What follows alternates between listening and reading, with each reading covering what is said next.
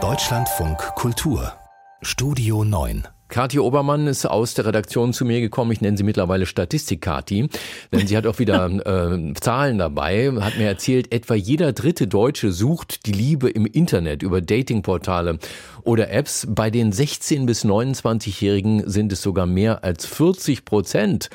Das hat ja mit dem guten alten Kennenlernen, wie wir es kennen, bei Partys, im Freundeskreis oder beim Sport nichts mehr zu tun. Online-Dating funktioniert offenbar nach eigenen Regeln, Kathi. Kennst du die?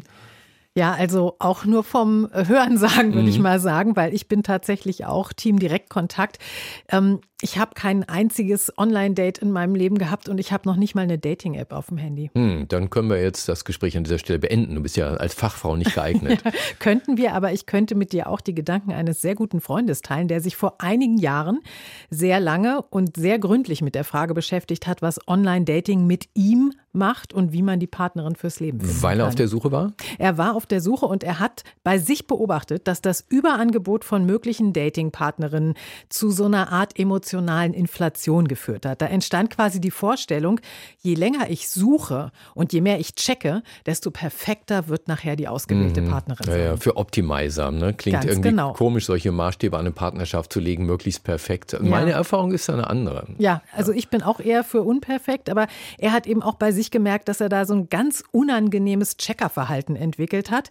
Ähm, und daraufhin hat er sich also bei den Portalen abgemeldet und hat sich erstmal gefragt, wonach suche ich eigentlich? Was macht eine gute Partnerschaft aus? Und vor allen Dingen, welche Haltung muss ich mitbringen? Genau. Also was kann ich einbringen? Und um sich da besser zu sortieren, hat er dann ein Buch geschrieben über die Lust auf Treue. Mhm. Und ich fand ehrlich gesagt den Gedanken bei der Partnersuche, sich von diesem in Anführungsstrichen Konsumansatz mal komplett zu lösen, sehr gut. Ja, und womöglich ist das auch gesünder als das Dauerdaten. Das kann nämlich nach neuesten Erkenntnissen sogar zum Online-Dating-Burnout führen. Habe ich mir nicht ausgedacht. Wir sprechen darüber am Viertel nach acht mit der Psychologin Vera Aretz.